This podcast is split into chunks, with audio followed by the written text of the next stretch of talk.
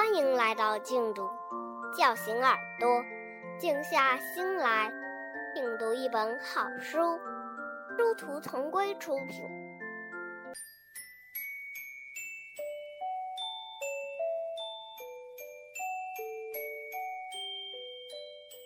詹姆斯与大仙桃，作者罗尔德·达尔，读书人静读的帆。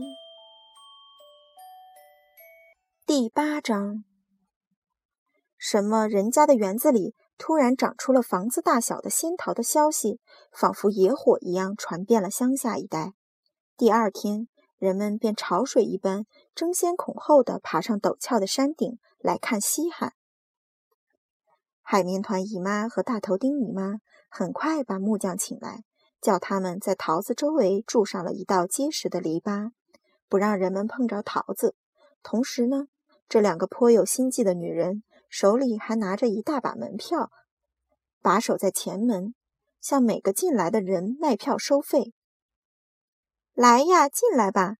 大头钉姨妈喊叫着：“看看大桃子，只收一先令。六个礼拜以下的儿童半价。”海绵团姨妈也大声说：“请一个一个的进来，别挤，别挤。”你们都进得来的。喂，说你呢，回来！你还没有交钱。吃午饭以前，整个园子里便火爆起来，成群的男人、女人和孩子，你拥我挤，都想一睹这个稀罕的桃子为快。山上处处降落着直升飞机，仿佛马蜂似的，从里面涌出了一群一群的新闻记者、摄影记者，还有电视公司来的人。带相机的门票加倍！大头钉姨妈嚷道：“好吧，好吧。”人们一口答应着。这有什么关系？于是钱源源不断地流进了两个贪婪的姨妈的口袋。不过，正当外面热闹非凡的时候，可怜的詹姆斯却被锁进卧室，不得不待在里面，透过窗棂望着下面的人群。那个可恶的小畜生！要是叫他出来到处乱走，对每个人来说都会碍手碍脚的。那天一大早，海绵团姨妈就说过这话。哦，求您了！当时詹姆斯恳求道：“有好多好多年，我都没有见过别的小朋友了。下头会来不少小朋友跟我一块玩的。再说，我也许能够帮您卖卖票呀什么的。”闭嘴！海绵团姨妈打断了他的话：“你大头钉姨妈跟我快成百万富婆了，我们最不愿见的就是让你这样的孽货碍手碍脚，把事情搞乱。”后来第一天傍晚来临，人们都回了家的时候，两个姨妈才打开詹姆斯的门锁，命令他出来去捡人们丢下的香蕉皮、橘子皮和纸屑。我能先吃点东西吗？詹姆斯问。我一天没吃东西了。不行！他们叫嚷着，把他踢出了门外。我们太忙了，来不及做什么吃的。我们正在数钱呢。可天黑了呀！小詹姆斯哭叫起来。滚开！他们吼叫着。东西收拾不干净，就甭想进来。门“砰”的一声关上，接着钥匙在锁里转动了一下。第九章，饿得发抖的小詹姆斯一个人站在露天地里，不知道该怎么办才好。这会儿夜色四合，头顶上方凄凉苍白的月亮正在天空游弋，到处没有一丝声响，没有一点动静。大多数人。特别是小孩子，一个人站在门外月光下的时候，常常会感到十分恐惧。一切都死一般寂静，黑色的影子拖得很长，不断变换着形状，眼睛望过去又仿佛动了起来。就连折断个树枝也会吓得人跳起来。现在，小詹姆斯的心情正是这样，一双惊恐的眼睛睁得老大，凝视着正前方。几乎不敢出气儿，可以看见园子中央不远的地方，那只巨大的仙桃巍然挺立在一切东西的上方。今天夜里，仙桃肯定比以前更大，而且光彩夺目。月光照耀下，那巨大溜圆的外皮银光闪闪，水晶似的，仿佛草地里的硕大银球，神秘奇妙，没有声息。转眼之间，一阵激动的战栗掠过了詹姆斯的脊背。还有一件事儿，他心里想。一件比以前任何时候都更加奇异的事儿，立刻就要降临到自己身上，准是这样。小詹姆斯觉得事情正在朝他逼近。詹姆斯举目四望，不知道究竟会发生什么事情。柔和的月光下，园子里一片银白，草地上沾满了露珠，千百万颗露珠在他脚下闪烁明灭。然而，突然之间，整个地方，整个园子仿佛中了魔法一般活了起来。詹姆斯·亨利·特洛特仿佛受到了巨大磁石的吸引，几乎是不知不觉中，抬腿朝仙桃慢慢走了过去。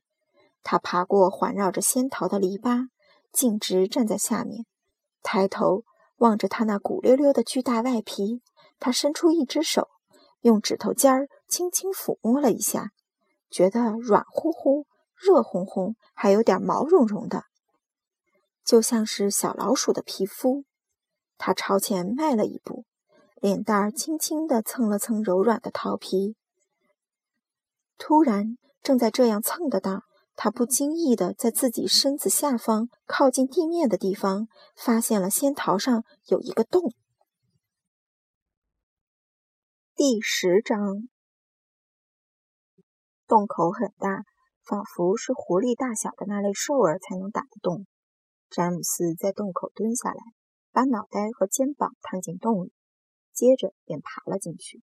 他不停地爬呀爬，这不是个洞，他激动地自言自语起来：“是条通道呀！”通道里阴暗潮湿，周围散发着鲜桃子那种甜中带苦的气味。詹姆斯头顶上流着桃汁。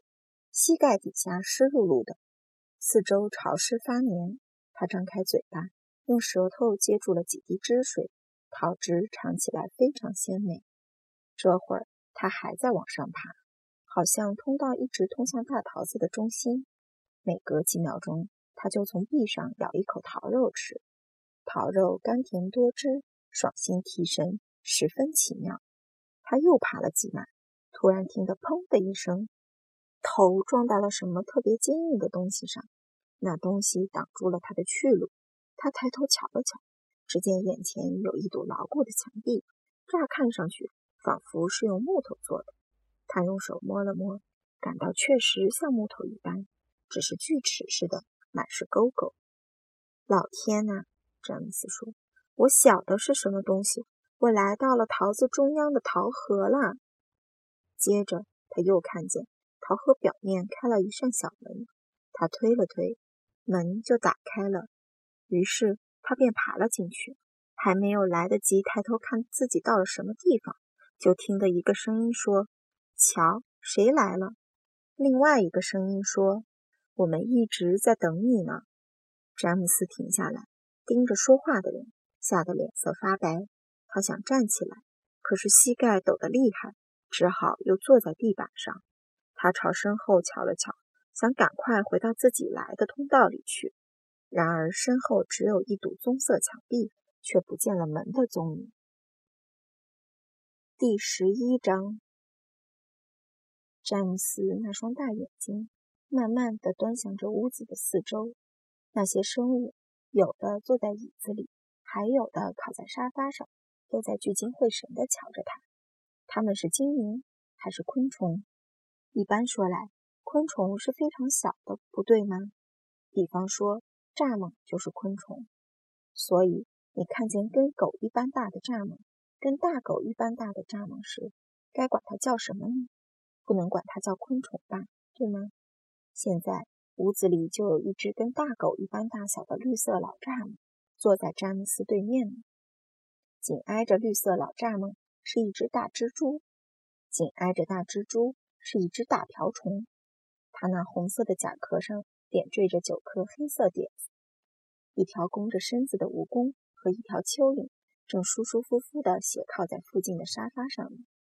对面屋角的地板上躺着个像是条蚕的东西，看起来又粗又白。不过它睡得正甜，谁也不理会它。这些东西随便哪一个，起码都有詹姆斯自己那样大小。屋顶上什么地方，一种绿油油的奇怪光线照下来，在光线的照射下。他们显得可怕极了，詹姆斯连看都不敢看。我肚子饿了，蜘蛛盯着詹姆斯，突然宣布道：“我快饿死了。”绿色老蚱蜢，我也快饿死了。瓢虫说：“蜈蚣在沙发上略微挺直了身子，说：‘大家都快饿死了，需要吃的呀。’四双圆的像玻璃球似的黑眼睛。”都一动不动盯着詹姆斯。蚯蚓的身子扭动了一下，仿佛要从沙发上掉下来似的。可是它并没有掉下来。他们停顿了好长时间，沉默了好长时间。那蜘蛛碰巧是只母蜘蛛。这时，它张开嘴巴，用长长的舌头优雅地舔了舔嘴唇。“你难道不饿吗？”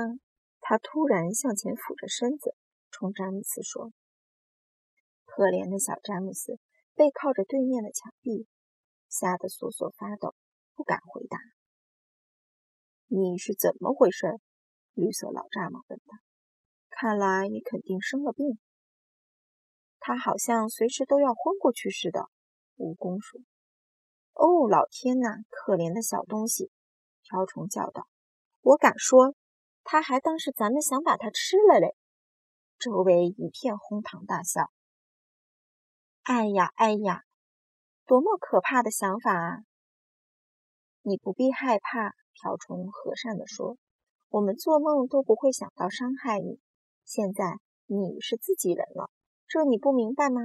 咱们是一条船上的人，同在一条船上啦。我们等了你一整天啦。”绿色老蚱蜢说：“我们还以为你压根儿不来了嘞。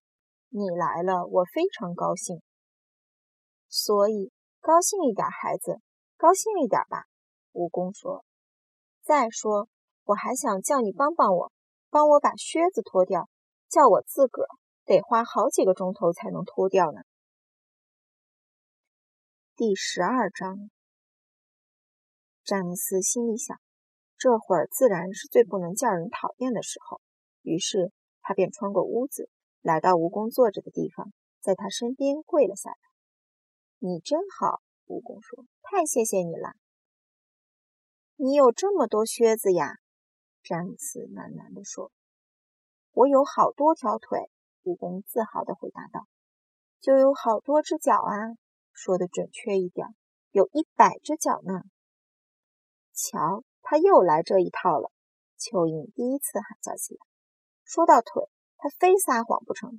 说什么一百条腿？他没有那么多。”它好像只有四十二条腿。问题是，人们不耐烦去数它们，只是听信他说的话。不管怎么说，你蜈蚣也晓得，有好多条腿根本没有什么了不起的。可怜的家伙，蜈蚣凑到詹姆斯耳边，叽叽喳喳地说：“他眼睛瞎，看不见我有多么奇妙。”依我看，蚯蚓说：“奇妙的事儿就是根本没有腿。”还一样能走路，你管那也叫走路？蜈蚣大叫道：“你只不过是个会爬的东西，只能往前爬罢了。”我那是滑动。”蚯蚓神情肃然地说。“你是个黏黏糊糊的玩意儿。”蜈蚣回答说。“我才不是黏黏糊糊的玩意儿呢。”蚯蚓说，“我很有用，受到了人们的爱戴。”你随便去问问哪个园丁都成。可说到你，我是个害虫。”蜈蚣宣布道，一边咧开嘴笑着，一边朝周围望了望，想得到赞同。他为了这个非常骄傲。瓢虫说着，冲詹姆斯笑起来。虽说我一辈子也明白不了。屋子里就我一个害虫。蜈蚣仍然笑个不停的嚷道：“除非你把那边的绿色老蚱蜢也算上，可它早就过时了，不能再当害虫了。”绿色老蚱蜢那巨大的黑眼睛转向蜈蚣，恶狠狠地瞪了他一眼，慢丝条理的带着嘲讽的口吻说：“年轻人，我一生可从来没有当过害虫，我是音乐家。听啊，你们听他说的。”瓢虫说：“詹姆斯。”蜈蚣说：“你叫詹姆斯是不是？”“是啊。”“喏，詹姆斯，你一生当中。”可曾见过我这么大的蜈蚣？自然是没有啦，詹姆斯答道。你到底是怎么成了这个样子的？非常奇怪，蜈蚣说。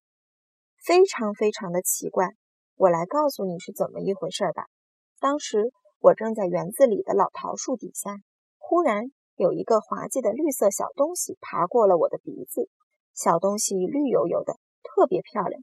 看起来像是那种小小的宝石或者水晶。哦，可我知道那是什么东西。詹姆斯叫了起来。我也碰到了那些东西。瓢虫说。我也碰上过。蜘蛛小姐说。一转眼，到处都是绿色的小东西，泥土里面哪里都有。实际上，我还吞下了一个呢。蚯蚓自豪地宣布道。我也吞下了一个。瓢虫说：“我吞下了三个。”蜈蚣大声说：“可这是听谁讲话呢？别打岔！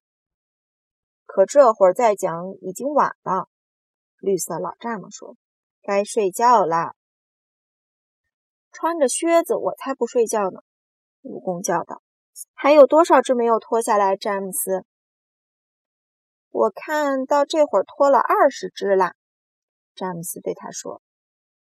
那么说还有八十只哎，蜈蚣说：“是二十四只，不是八十只。”蚯蚓尖叫着：“他又撒谎呢！”蜈蚣轰然大笑起来：“别再取笑蚯蚓啦！”瓢虫说：“这一下，蜈蚣歇斯底里起来，取笑他。他扭动着身子，指着蚯蚓喊道：‘我怎么取笑他来着？说给我听听。’”詹姆斯觉得。自己宁可喜欢蜈蚣，显然他是个无赖。可时不时的听到他的笑声，也可变换变换心情。跟海绵团姨妈和大头钉姨妈住在一起时，他就从来没有听到他们大笑过。咱们真该睡觉了，绿色老蚱蜢说。明天这一天还不轻快嘞。蜘蛛小姐，行行善，支几张床好吗？